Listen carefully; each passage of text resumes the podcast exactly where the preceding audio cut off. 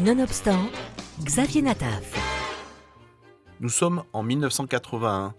Max Bernstein est président du mouvement de solidarité internationale. Un jour, il rencontre l'ambassadeur du Paraguay et reconnaît Rupert von Legert, un ancien dignitaire nazi. Max décide alors de le supprimer. On s'interroge toujours sur les raisons et les circonstances dans lesquelles est intervenu l'assassinat de l'ambassadeur du Paraguay.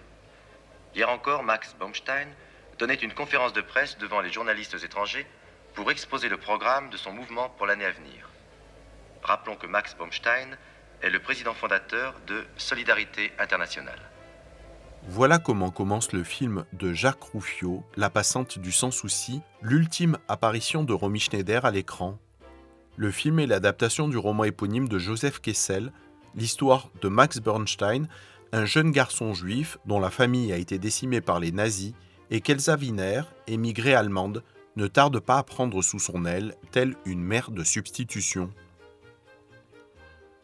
Le film a été impulsé par Romy Schneider en personne, bouleversé par ce texte qui lui rappelle sa jeunesse dans l'Allemagne du Troisième Reich.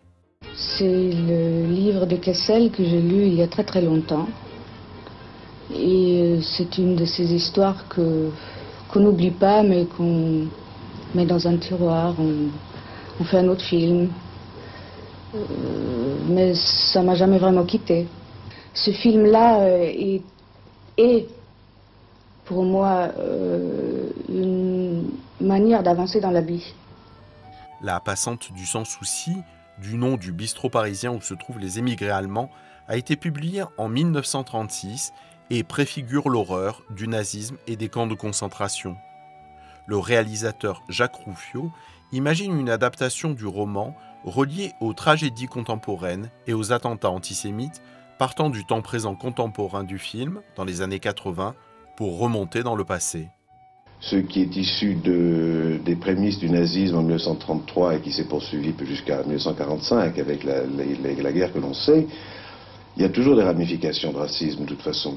Et il se trouve que selon les époques, peut-être un petit peu plus en ce moment qu'il y a dix ans, par exemple, je ne sais pas, mais ça existe. Et même si notre histoire a été écrite avant la rue Copernic, avant des choses comme ça, curieusement, l'histoire, hélas, nous rattrape toujours. Donc, euh, raison de plus pour faire des films comme ça, je crois.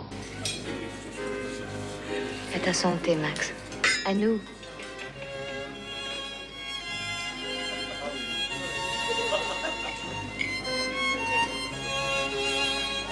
Romy Schneider était très attachée à la lutte contre le fascisme et le racisme, elle, dont les parents étaient des admirateurs du Troisième Reich et d'Adolf Hitler. En réaction, elle donna d'ailleurs à ses enfants les prénoms hébraïques David et Sarah.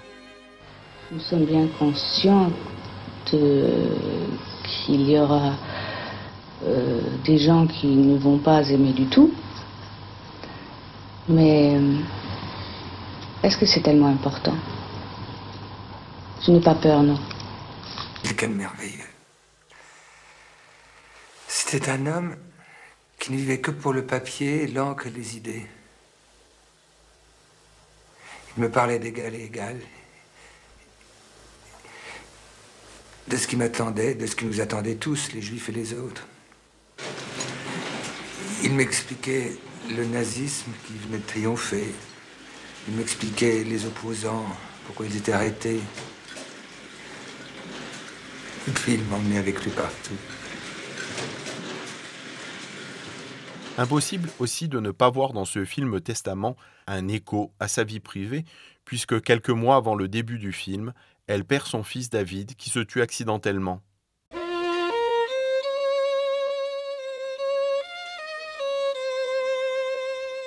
Une scène résume cette frontière mince entre la fiction et la réalité, le passage en solo de violon de Max face à une Romy Schneider en larmes. Une séquence bouleversante qui restera comme l'une des plus emblématiques de la filmographie de la comédienne. Dédié à son fils David et à son ex-mari Harry Meyer, metteur en scène qui a perdu sa famille dans les camps de concentration, le film sort en avril 1982. Romy Schneider y est à la fois lumineuse et bouleversante.